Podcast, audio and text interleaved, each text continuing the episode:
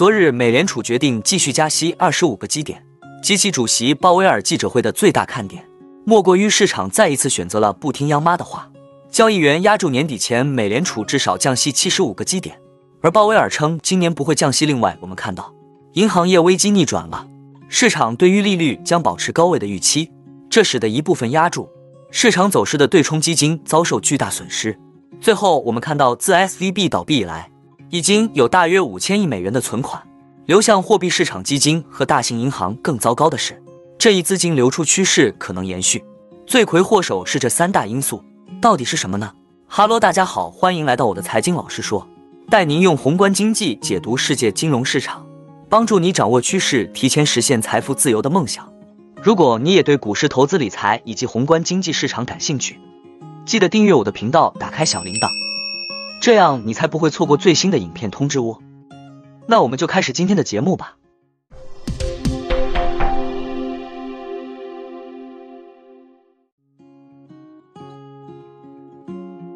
有投资策略师指出，鲍威尔只是在降息问题上嘴硬。美联储官员在豪赌银行业流动性危机和由此引发的信贷环境收缩最终得到控制，不会过度危及金融稳定和经济软着陆。但就像美联储无视2021年通胀开始抬头，在2022年3月才太晚开启加息周期一样，美联储这次可能又判断失误了。就算今年降息，也可能为时已晚，无法缓解负债累累企业的压力。这也代表了，即使美联储降息，信贷利差也会扩大。更重要的是，信贷可能无法获得，这将使包括亚洲公司在内的企业难以或只能成本高昂的展期美元债务。据媒体报道，一项关键指标显示，在美国地区银行危机和瑞银捡漏收购瑞信之后，三月早些时候，美国的金融状况已恶化至二零二零年五月以来的最差水平。在最新的美联储高级贷款官调查中。美国银行业披露正全面收紧贷款标准，也就是说，当前银行业危机的影响不容小觑。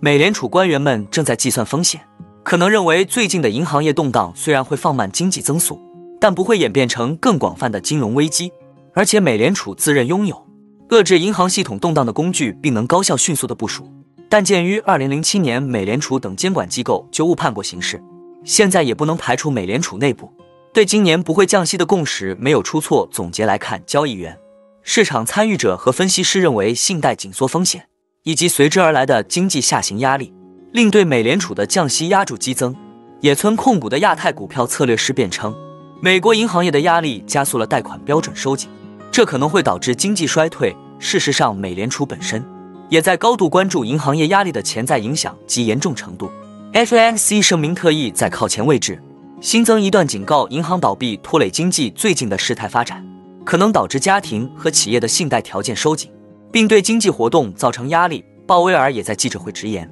信贷紧缩可以代替政策加息。只不过，鲍威尔的言论强调了银行业问题对信贷环境的溢出影响尚存不确定性。一方面，贷款的减少可能导致消费支出和需求下降，这意味着货币政策可能要做的工作更少。同时，银行业压力。也可能对经济产生非常温和的影响，通胀将继续强劲。在这种情况下，不排除更多次加息。而反映官员利率预期的点阵图，对今年利率峰值的预期维持在百分之五点一不变，也说明了在银行业危机迅速演化的当下，美联储也承认很难做出任何可靠的预测。此外，美债收益率的变化也说明正在接近美联储暂停加息并最终降息的阶段。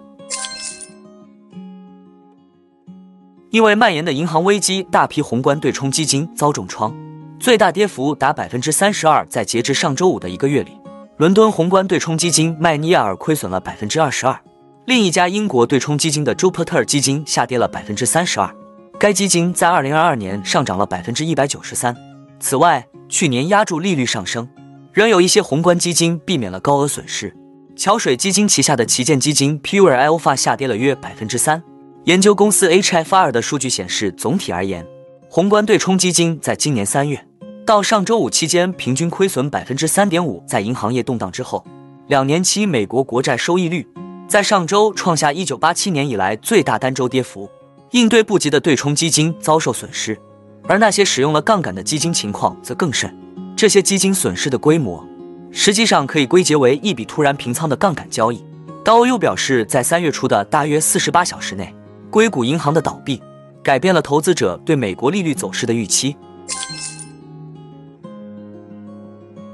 自硅谷银行倒闭以来，最脆弱的美国银行的资金流出规模可能高达大约五千亿美元，因储户将存款转移至更安全的避风港，例如货币市场基金和更大的银行。摩根大通分析师在周三发布的一份报告中写道：“即使政府提供了更大的担保，但存款可能会继续从安全性较低的银行流出。”摩根大通将大规模的资金逃窜归因于三个因素：美联储加息和量化紧缩计划。以及估计七万亿美元的未投保存款。分析师指出，美联储加息不仅激励储户将存款转移到收益更高的货币市场基金，而且还造成银行债券投资组合的损失，使储户对资金安全感到担忧。S E B 正是被这一弊病扳倒，这导致美国货币市场基金最近出现了自2020年以来的最大的资金流入。有分析师写道：“虽然货币市场基金没有保险。”但他们投资于最安全、最具流动性的工具。换句话说，货币市场基金不仅收益率高，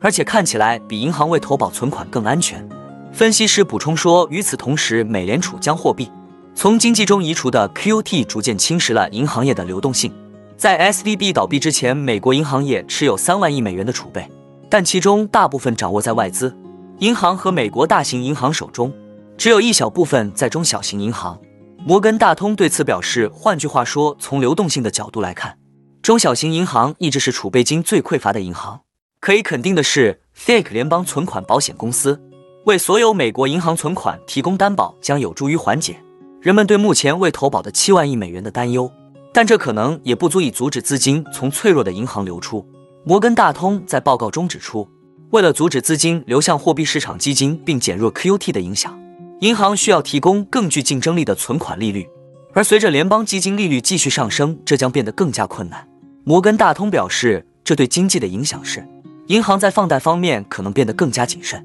而中小型银行在商业和个人贷款中所占的份额不成比例。分析师补充道，非金融企业看起来不那么脆弱，因为他们原则上可以利用债务资本市场来抵消潜在的银行贷款减少，尽管这显然取决于市场条件。本周早些时候有消息称，美国财政部的工作人员正在研究如何在没有国会批准的情况下，临时将联邦保险上限提高到二十五万美元以上，以防危机加剧。不过，永久性改变存款保险上限需要国会批准，但到目前为止，在硅谷银行破产后，只有少数民主党人公开建议国会考虑提高所有存款保险上限。与此同时，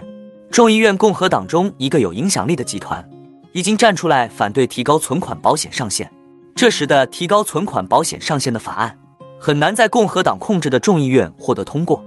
那我们今天的节目就先分享到这里。你也喜欢用宏观经济看全球投资的机会吗？如果你也喜欢这样的内容，记得帮我点赞以及订阅分享，YouTube 的大数据就会再推荐类似的影片给你哦。那我们下一支影片见了，拜拜。